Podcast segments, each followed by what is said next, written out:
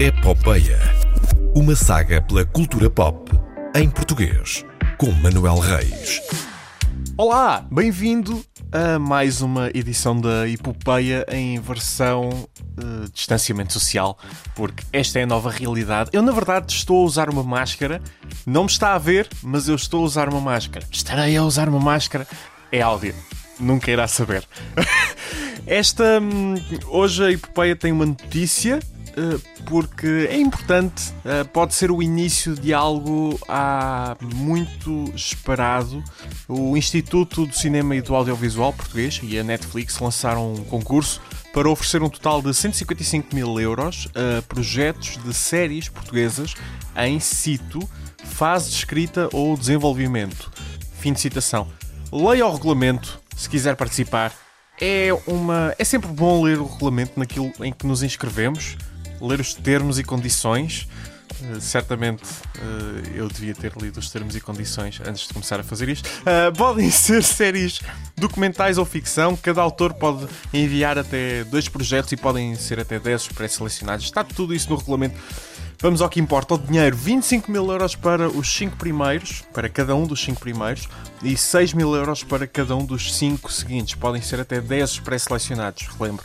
Um, depois, a Netflix irá entrar em negociações com os projetos, ou pelo menos com alguns dos projetos, e decidirá se dá seguimento ao projeto. O concurso iniciou a recepção de candidaturas hoje, dia 30 de abril, e prolonga-se até ao meio-dia de 1 de junho de 2020. Por isso, tem até maio, até, tem durante maio para fazer uh, tudo para fazer o projeto e entregar o projeto dentro dos termos do regulamento que pode ser lido no site do ICA em ica-ip.pt. O traço é o IFAN, porque pessoas dizem traço, normalmente digo IFAN. Enfim, este é um bom primeiro passo para hum, se iniciar uma aposta em lançar produção portuguesa própria na gigante do streaming. 155 mil euros ao todo, não fazem uma série, mas pelo menos já dá para começar a ver o que é que há por aí e vemos a Netflix envolvida nessa procura. Mais um player para além da RTP. Uh, pois. Por falar em players da RTP, isto foi muito muito forçado. Não se esqueça de que pode ouvir todos os episódios eh, da Hipopeia, este e os antigos, na RTP Play, onde também pode ver vários outros exemplos de ficção portuguesa, nova ficção portuguesa.